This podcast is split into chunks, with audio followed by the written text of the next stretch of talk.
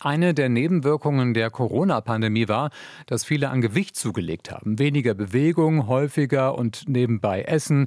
Auch und gerade bei Kindern und Jugendlichen ist das zu beobachten gewesen und ist es immer noch. Adipositas ist ein Problem, das sieben bis acht Prozent der jungen Menschen betrifft in Deutschland. Dr. Martin Wannack ist Facharzt für Pädiatrie an der Berliner Charité. Außerdem ist er Vorstand der Arbeitsgruppe für Kinder und Jugendliche mit Adipositas bei der Deutschen Adipositas Gesellschaft. Guten Tag, Herr Dr. Warnack. Guten Tag.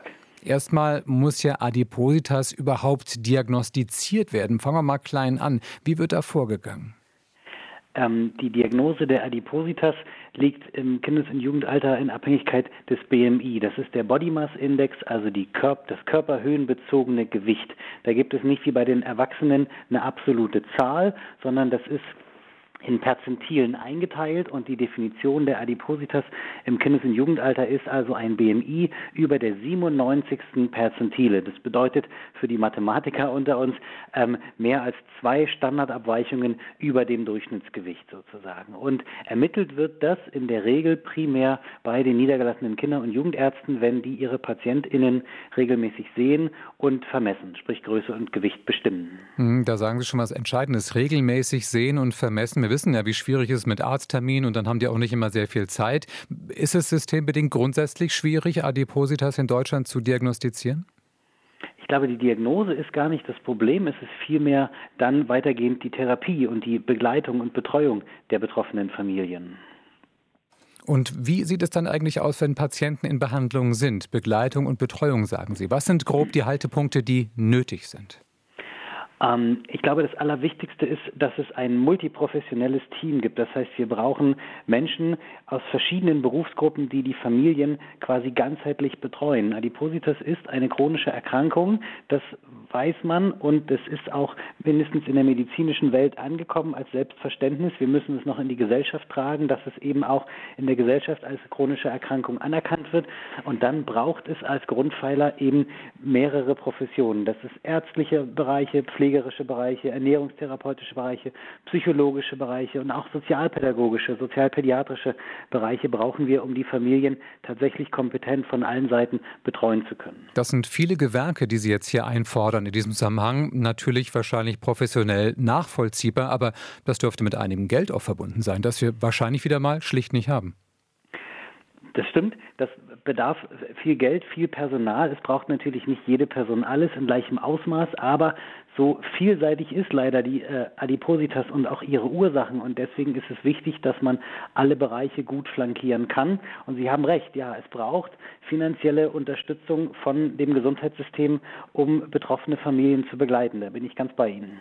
Wenn wir jetzt aber uns mal ein bisschen lösen von der reinen Diagnose und dem Behandeln, Prophylaxe, Vorbeugung ist auch unheimlich notwendig. Man will ja nicht, dass das Problem weiter zunimmt in der Gesellschaft. Was sind da aus Ihrer Sicht die wichtigsten Stichworte? Das ist ein, ein lang umstrittenes Thema. Wie äh, können wir präventiv wirksam sein? Wie können wir vorgehen, um die Adipositas-Prävalenz niedriger werden zu lassen? Und das ist auch vielseitig. Ein ganz wichtiger Punkt ist eben die Verhältnisprävention. Das heißt, wir müssen für die Kinder und Jugendlichen eine Umgebung schaffen, die gesundheitsfördernd ist.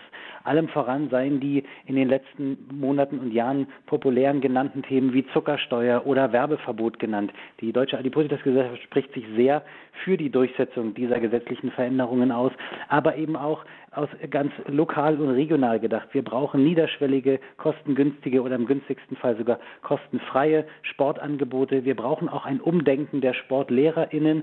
So soll doch der Sport nicht nur dafür da sein, dass man Leistung erbringt, sondern vor allem, dass man Freude hat dass man nicht stigmatisiert wird, sondern dass man eben seinem, seinem, ja, seinem, seinem Hobby nachgehen kann, das, was man gerne macht, auch irgendwie stigmatisierungsfrei ausüben kann. Stigmatisierung ist auch ein wichtiges Stichwort hier in dem Zusammenhang. In unserer Gesellschaft gibt es den Trend, sogenanntes Body Shaming abzulehnen, also Body Positivity. Stattdessen, du bist schön, so wie du bist.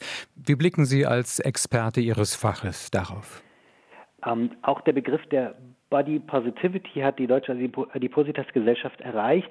Wir würden eher den Begriff der Body Neutrality, also der Körperneutralität verwenden.